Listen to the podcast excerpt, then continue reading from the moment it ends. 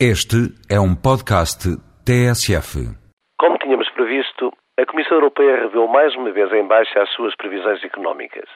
E esta poderá não ser a última, pois tudo aponta para que no segundo semestre deste ano a crise nos Estados Unidos se agudize com as suas repercussões negativas na Europa, na economia real e na Bolsa. Sobre estas previsões, no Jornal Diário da Especialidade titulada para Portugal. Desemprego não baixa, salários estagnam, déficit externo piora, investimento atrasa e seremos ultrapassados pela Eslováquia e pela Estónia. Face a este quadro a que se poderia juntar os elevadíssimos déficits da balança corrente e a dívida externa, questões graves de poucos falam, o Primeiro-Ministro incorrigível afirmou que eram boas notícias, porque Portugal, em 2009, crescerá uma décima acima da média europeia a 15. Fantástico. Poderá dizer-se que quem não tem cão caça com um gato ou com uma décima, mas há limites para tudo.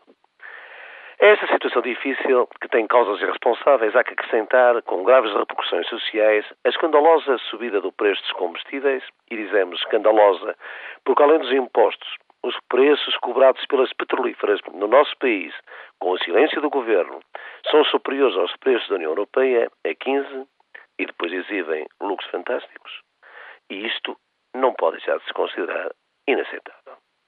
A gravar este quadro, temos ainda a crise alimentar que a FAO tem vindo há muito a alertar, lembrando as políticas neoliberais que entre 1980 e 2000 diminuíram as ajudas à agricultura para metade, o que em alguns países traduziu numa quebra de 40% a 60% da produção, e a liberalização que colocou os países pobres em concorrência com os poderosos que subsidiam os seus agricultores com milhões. E se juntarmos a tudo isto os convenientemente esquecidos planos de ajustamento estruturais do Fundo Monetário Internacional, o preço da energia, o natural aumento do consumo dos países emergentes, os biocombustíveis e a habitual especulação dos grandes operadores, aí temos de novo as páginas negras da geografia da fome de Josué de Castro, que tem pouco a ver com a imagem do tsunami, pois as principais causas da crise alimentar são pura e simplesmente humanas.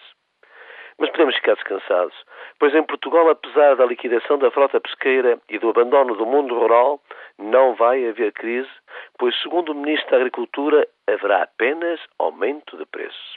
Apenas aumento de preços. De facto, para os de carteira recheada, nunca haverá crise.